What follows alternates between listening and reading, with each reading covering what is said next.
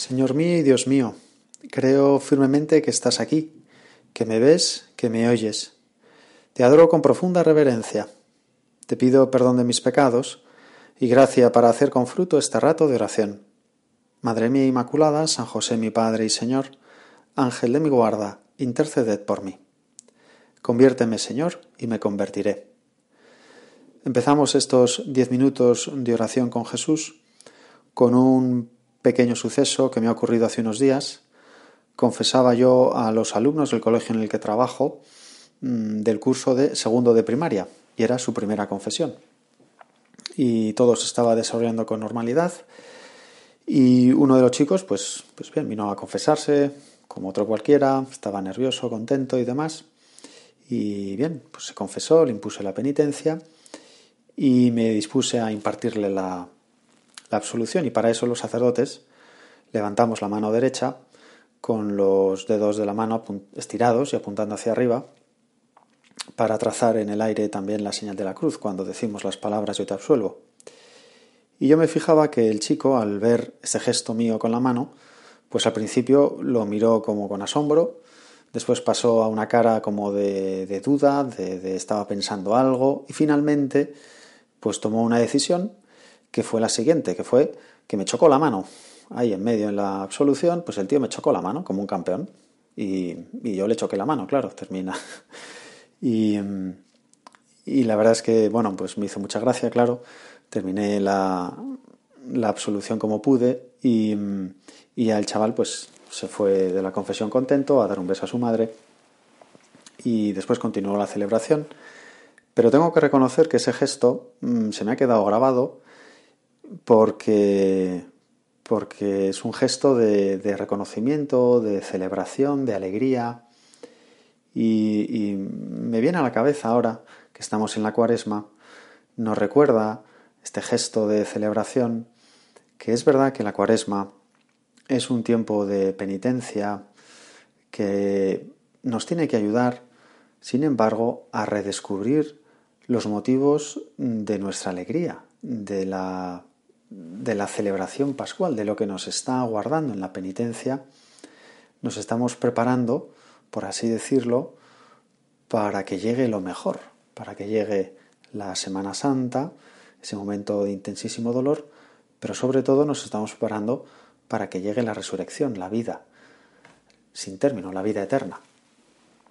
Y, y con este gesto de este chico, pues mm, me he acordado de lo que el prefacio de Cuaresma que estamos utilizando en este tiempo, en la Santa Misa, esa parte de la misa que decimos antes del Santo, Santo, Santo es el Señor, pues esa parte, ese prefacio, primero de Cuaresma, nos recuerda que nos estamos purificando para redescubrir, para vivir con mayor plenitud nuestra filiación divina, que somos hijos de Dios. Y, la verdad es que me viene a la cabeza mm, también el eslogan que vi de una empresa conocida en España que se publicitaba del siguiente modo.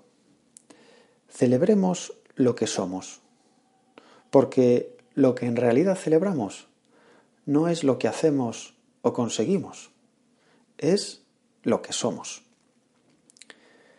Celebremos lo que somos. Para esto nos estamos preparando en la cuaresma. Estamos como, como preparándonos para la fiesta grande de la Pascua. Me, me, viene a la cabeza, es un recuerdo un poco tonto, pero nos puede servir mm, como ejemplo. Cuando yo asistía de joven a la JMJ, me acuerdo pues que cuando sabíamos que el Papa iba a llegar a un sitio, pues por supuesto que llegábamos con mucha antelación y mientras hacíamos espera, pues había distintos cánticos, etcétera. Y uno de ellos, pues decía, se nota, se siente, el Papa está presente, o de vez en cuando, pues, pues se cantaba el que viene, que viene, que viene, que viene. y entonces esto es la cuaresma. Eh, estamos como en este tiempo de espera, haciendo estas prácticas penitenciales, pero porque queremos celebrar lo que somos. No, no queremos celebrarnos a nosotros mismos, no queremos celebrar lo que hacemos, nuestras penitencias, nuestras, nuestros sacrificios, mm, nuestras victorias, nuestros logros, mm, o para decirlo de una manera así como más concreta, no queremos celebrar que somos más perfectos o que conseguimos objetivos, sino que queremos celebrar lo que somos. Y en primer lugar, Jesús, mm, queremos prepararnos en esta cuaresma para celebrar lo que es Dios, para celebrar a Dios. Que esto me parece una manera o la manera adecuada en la que los hijos eh, de Dios debemos plantearnos este tiempo de cuaresma, la Semana Santa y la Pascua. Jesús, queremos celebrar a Dios, queremos celebrar a tu Padre y, darnos cuenta del Padre que tenemos, que, que tú nos dices, porque tú eres el rostro misericordioso de ese Padre, tú nos dices que, que ese Padre tuyo, que ese Padre nuestro, no da, no odia nada de lo que ha hecho, sino al revés. Tú nos dices que Dios Padre nos quiere bendecir con una vida, quiere que, que, vivamos para siempre, para siempre, para siempre. Y eso es un motivo de alegría, es un motivo de celebración, es, es esto, queremos celebrar que Dios es Dios y que Dios es misericordioso. Y esta es como la primera consideración de estos diez minutos de oración contigo, Jesús. Que ojalá mis prácticas cuaresmales, mi penitencia, mis sacrificios, me ayuden a celebrar a Dios también en mi cuerpo, a través del sacrificio de mi propio cuerpo, pero, pero celebrar a Dios y darme cuenta cada vez con mayor profundidad de lo grande que es Dios.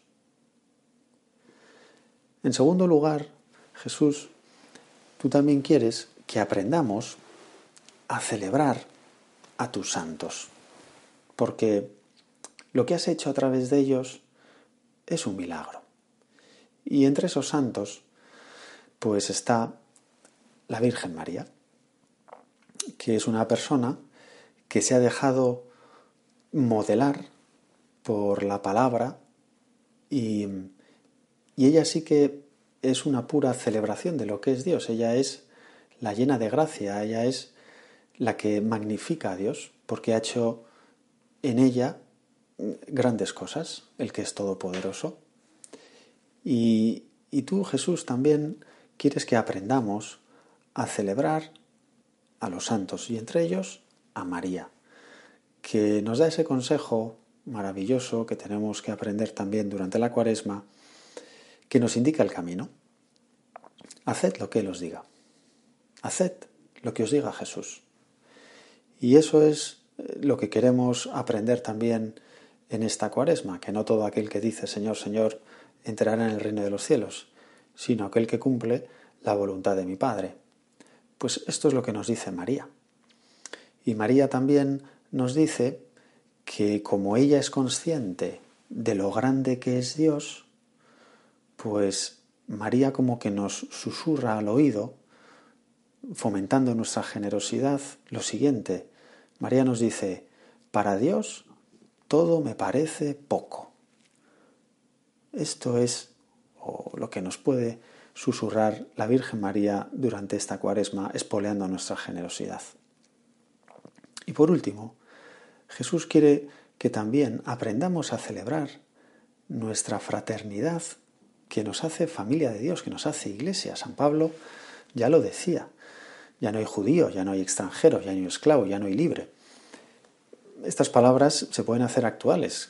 San Pablo nos, puede decir que es un motivo de celebración que, que, ya, por así decirlo, pues los hijos de Dios en su iglesia, pues hemos roto un poco las fronteras y ya, pues no nos importa que esa persona no sea de mi ciudad, no sea de mi país, no sea de mi equipo de fútbol, que no tenga mis mismas ideas, sino que esa persona bautizada que forma conmigo la iglesia es mi hermano.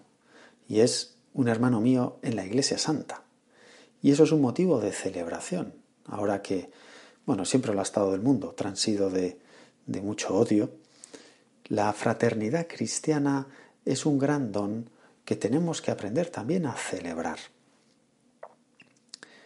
Pues acabamos estos diez minutos de oración contigo, Jesús, con el eslogan que hemos dicho al principio. Y lo hacemos como un poco en forma de oración. Jesús, enséñanos en esta cuaresma a que aprendamos a celebrar lo que somos. Porque lo que en realidad celebramos no es lo que hacemos por ti o conseguimos por ti. Lo que celebramos es que somos hijos de Dios. Te doy gracias, Dios mío, por los buenos propósitos, afectos e inspiraciones que me has comunicado en esta meditación. Te pido ayuda para ponerlos por obra. Madre mía Inmaculada, San José mi Padre y Señor, Ángel de mi guarda, interceded por mí.